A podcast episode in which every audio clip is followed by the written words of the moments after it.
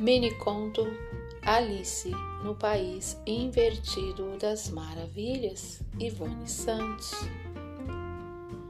Às vezes sinto um déjà vu de alguma coisa que eu nunca vivi.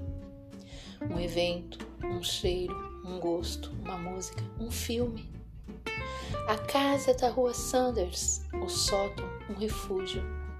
O conceito aberto da cozinha e das salas de jantar e de estar o azul turquesa, o verde musgo, os tons laranjas, almofadas, tapetes, cortinas, colchas. A ilha, a península, o jardim, o pomar, janelas de vidro e a lareira decorada no Natal. Uns insights, uns imprintings, uns déjà vus. Um ontem que acontecerá numa manhã que aconteceu.